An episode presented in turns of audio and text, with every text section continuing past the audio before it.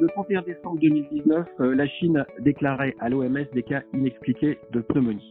Le 12 janvier, les médecins chinois rapportaient une association entre des cas de syndrome de détresse respiratoire aiguë sévère, SARS, et un nouveau coronavirus.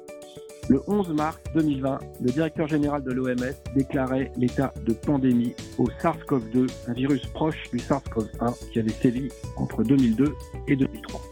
Nous sommes aujourd'hui dans une ère inédite et c'est pour cette raison que nous lançons Radio Cochin, des séquences courtes d'informations pour les soignants de ville. Je suis le docteur Vincent Mallet, médecin à Cochin, professeur à l'Université de Paris, et je parle avec le docteur Douminc, chef de service de nos urgences à Cochin.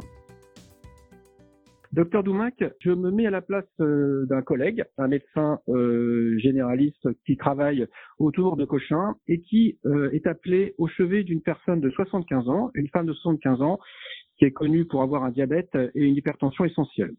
Cette femme est seule à la maison, elle tousse, elle a de la fièvre depuis 48 heures. Qu'est-ce que je dois faire?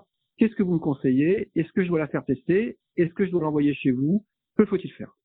Alors, en tout premier lieu, je vais vous parler de cette indication ou non à tester un patient. Cette patiente-là, à mon sens, n'a pas d'indication à être testée pour la simple raison qu'actuellement, dans notre esprit, tout patient ou patiente qui présente un syndrome grippal ou infectieux euh, avec une atteinte respiratoire est euh, fortement suspect de Covid.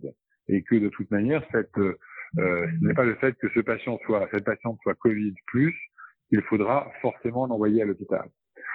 Nous, dans notre pratique au quotidien, nous ne testons que des patients euh, pour lesquels nous estimons qu'il faut garder les garder à l'hôpital. Nous les testons essentiellement afin d'orientation, de les orienter vers des secteurs euh, adaptés, afin de ne pas euh, salir, si on peut dire, euh, des secteurs propres où des patients fragiles pourraient être co-infectés. Donc déjà, pour la première chose, cette indication à, la, tester en ville, à mon avis, euh, ce n'est pas nécessaire. Quelle attitude faut-il avoir? Ben, Il faut déjà raisonner, pas que Covid, il faut raisonner comme face à n'importe quel patient qui a de nombreuses patients, pardon, qui a de nombreuses comorbidités et qui présente un, qui présente un épisode infectieux.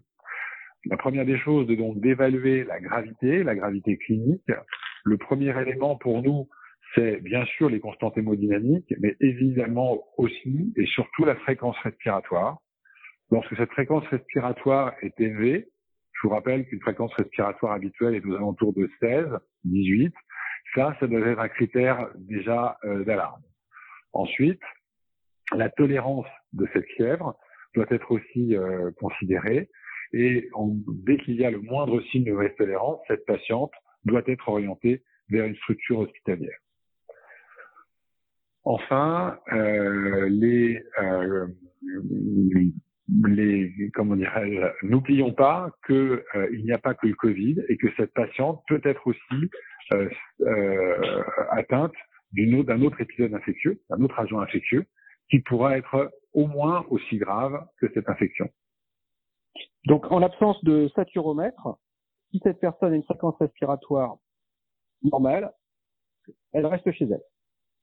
Alors, une patiente, dans, dans, dans cette histoire-là, vous avez euh, regroupé euh, l'ensemble des difficultés et des comorbidités qui ont été euh, mises en évidence comme facteurs, entre guillemets, de, j'allais presque dire, de mauvaise évolution.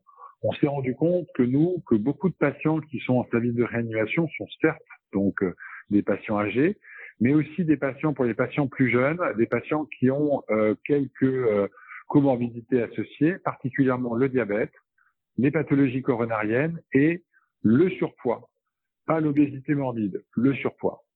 Donc, euh, pour en revenir à, ce cas bien précis, vous nous parlez euh, d'une patiente qui vit seule au, domicile et qui est diabétique. Si cette patiente n'a pas les capacités de rappeler en cas d'aggravation, je pense qu'il est tout à fait légitime euh, de euh, l'orienter, en tout cas pour l'instant, vers une structure hospitalière afin qu'elle puisse être euh, euh, clairement surveillée. En fait, j'aurais plutôt tendance à dire qu'il faut raisonner de la même façon qu'un épisode septique infectieux important chez une patiente isolée, fragile, et qui donc a, un fort risque d'aggravation et de ne pas pouvoir prévenir.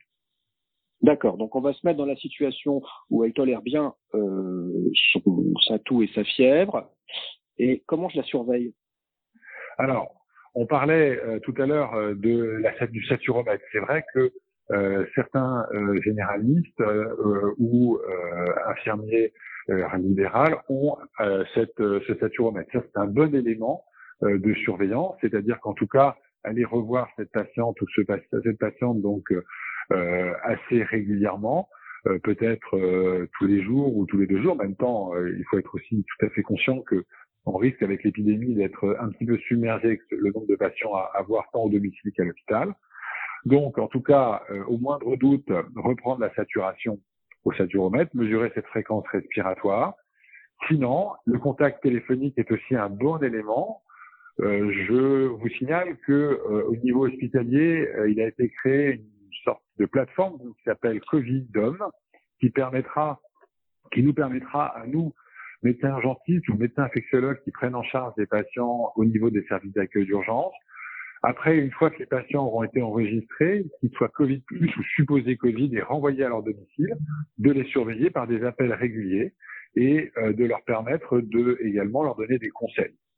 Très bien. Ça, c'est aussi le téléphone est un élément, à mon avis, très pondérant dans euh, la surveillance des patients. Donc, juste pour récapituler, si j'ai un doute parce que cette personne est à risque euh, je l'envoie aux urgences. Si vous la jugez pas grave, elle rentre chez elle et il y a un système pour la surveiller. Exactement. On pourra mettre ça, on peut mettre ça en place. En tout cas, ce, ce, cette, procédure est une procédure qui est euh, pour l'instant réalisable grâce euh, à l'organisation des services d'urgence et tant que nos services ne sont pas saturés.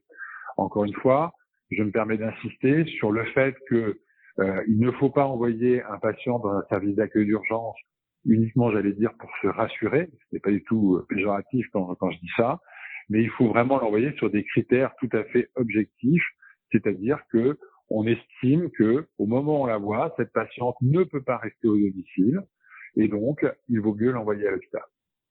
Et comment se fait le transfert? Alors le transfert, le transfert, il se fait euh, donc euh, selon les, les vecteurs euh, habituels, c'est-à-dire que c'est une ambulance. Cette ambulance, elle doit être prévenue. Mais là, euh, j'imagine que mes collègues médecins libéraux ont leur circuit pour donc avoir accès à ces ambulances, ou sinon peut-être par le par le 15 qui pourra peut-être, je n'en sais rien, déclencher un vecteur de l'ambulance classique. Et ces ambulanciers, eux, prendront quelques précautions afin de transférer la patiente vers les urgences. En cas de gravité, eh bien, il est indispensable de prendre un contact avec le 15 pour discuter avec le médecin régulateur au niveau du 15 de l'indication ou non de l'envoi d'une d'une UMH qui permettra de transférer le patient dans de bonnes conditions, soit vers un service d'accueil d'urgence, soit vers un service de réanimation. C'est extrêmement clair. Je vous remercie beaucoup.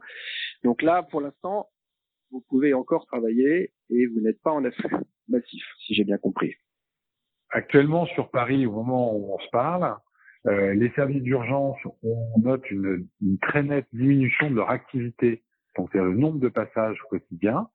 Toutefois, ce qu'on note, c'est que depuis quelques jours, eh bien, on a une progression lente, mais euh, significative, du nombre de patients qui viennent consulter avec une forte suspicion de Covid et que l'on garde euh, donc euh, pour certains aux urgences et on a ce nombre de patients que l'on garde qui augmente progressivement de jour en jour. Donc on est très clairement dans une phase ascensionnelle de, euh, de l'épidémie au niveau de, des services d'accueil, enfin au niveau de, de, notre, de notre région. On estime que euh, on va avoir euh, là dans les jours qui viennent une augmentation relativement importante de patients qui vont être adressés dans les services hospitaliers et donc passer par les urgences. Pourquoi? Eh bien parce que pour deux raisons. D'abord, c'est que le, les SAMU ont fait un travail extraordinaire, évidemment aussi avec l'aide des médecins libéraux, sur le maintien au domicile de bon nombre de patients. Or, ces patients, on le sait maintenant, il y a des risques d'aggravation qui sont surtout entre J7 et J9 euh, après le début des premiers symptômes. On peut penser qu'on va commencer à arriver dans ces périodes-là. Pourquoi? Eh bien, quand on voit par exemple que certaines, comme l'Italie, l'Italie a à peu près une semaine d'avance sur nous en termes de symptômes, ou même l'Est, c'est pareil, l'Est de la France. Et donc, on peut penser que euh, nous, ces patients-là, vont être amenés à consulter euh, au plus tard, début de semaine prochaine. Eh écoutez, aujourd'hui nous sommes le 19 mars. On vous souhaite bon courage et merci beaucoup pour votre temps. À très bientôt.